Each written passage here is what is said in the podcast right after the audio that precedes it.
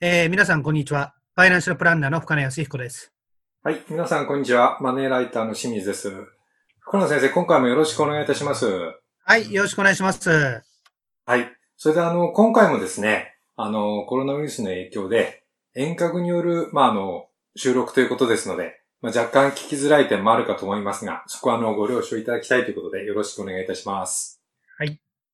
で、あの、今回のテーマなんですけれども、タイトルで言いますと、その、望み薄のボーナスということですね。まあ、それが、まあ、あの、出た場合というかですね、まあ、これをどういうふうに、まあ、あの、今回、うまく家計に反映させたらいいかというところがテーマなんですけれども、やはりコロナの影響でですね、今年の夏のボーナスはその大幅に減額されるかもしれないということは、あの、まあ、至るところで言われてるんですけど、まあ、その場合の、まあ、可能性とか、まあポイントをですね、いろいろあの、整理して皆さんにお伝えしたいと思いますが、まずその辺の可能性というのは、あの、深野先生どうでしょうか？そうですね。まあ、いわゆるですね、このはい新型コロナがですね、いわゆるパンデミックはい。になる前にですね、はい。まあ、春闘とかある意味で結果が出たじゃないですか。はい。はい。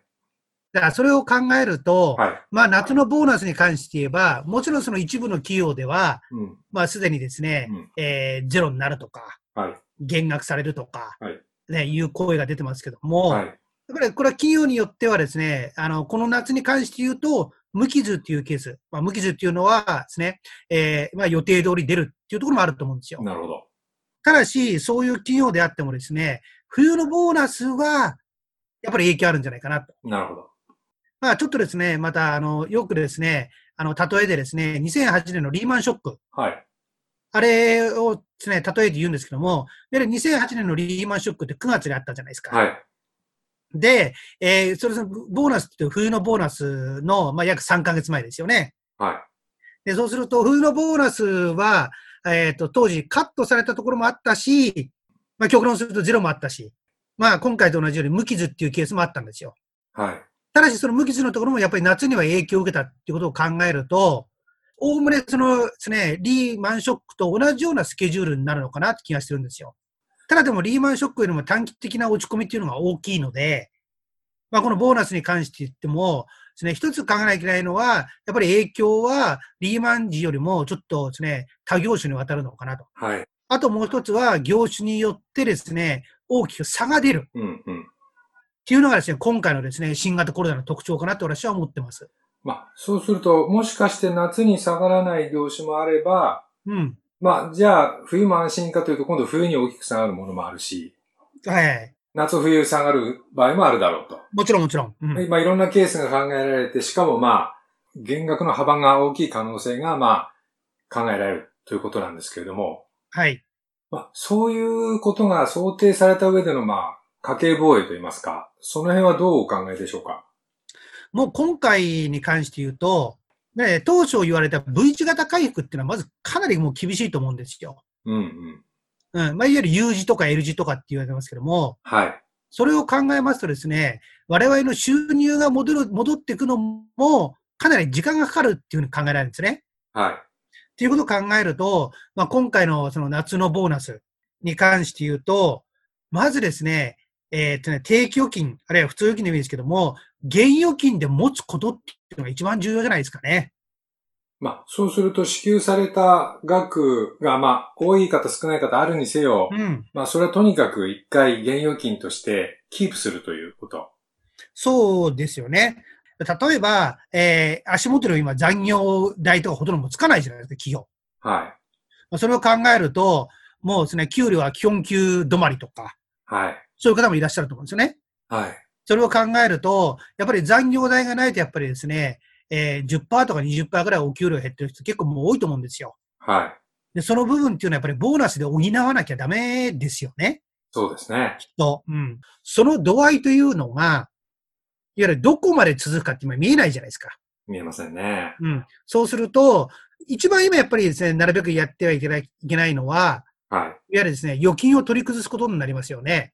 だ今は厳しい時だから預金はできなくてもしょうがないと思うんですよ、これ。ただでもやっぱり預金を取り崩すとか、えー、ラジオでもちょっとお話ししましたけども、はいやっ。ぱり借金に走るっていうのが一番良くないじゃないですか。はい。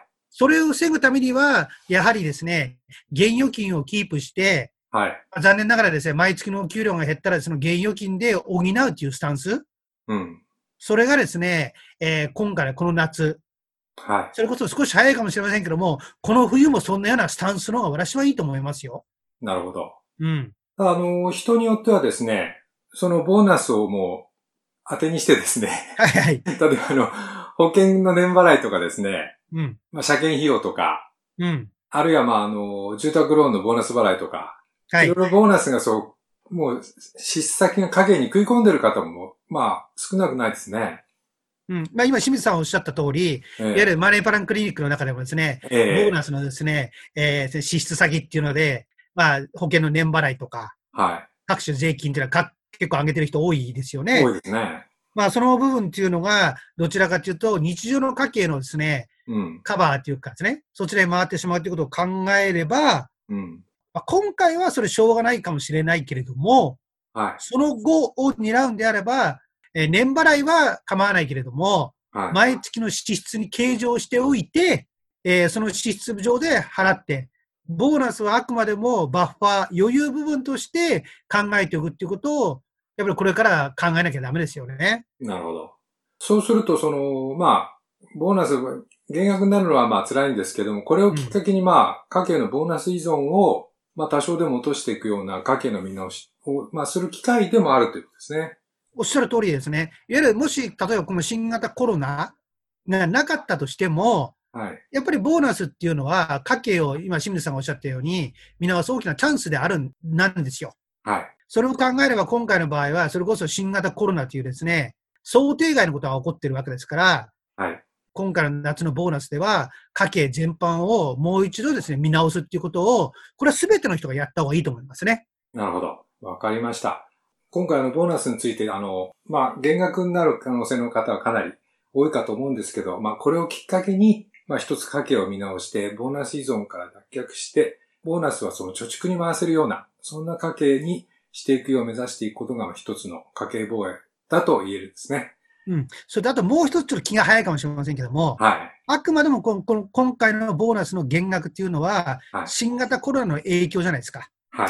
だからその減額したし、減額したものがはい。永続するわけではないっていうことね。はい。ただでも、やっぱりですね、我々のお金との付き合いってことをな時間軸で長く考えれば、はい。やっぱりぼいい時もあるし、悪い時もあるから、はい。常に悪い時にはどうやって備えるかっていうことを考えた上で、やっぱり家計の見直しっていうのはしていただきたいですよね。そうですね。わかりました。では、あの、ボーナスは、あの、そのような、あの、厳しい状況になるかもしれませんが、まあ、これをきっかけに、あの、皆さんもぜひ家計の見直しをしていただきたいと思います。福野先生、今回もありがとうございました。はい、どうもありがとうございました。で、現在ですね、2020年の家計防衛ということで、リスナーの皆さんからですね、お金の悩みを募集しております。えー当番組の説明欄にあるあの応募フォームからですね、ご応募いただければと思いますので、どうぞよろしくお願いいたします。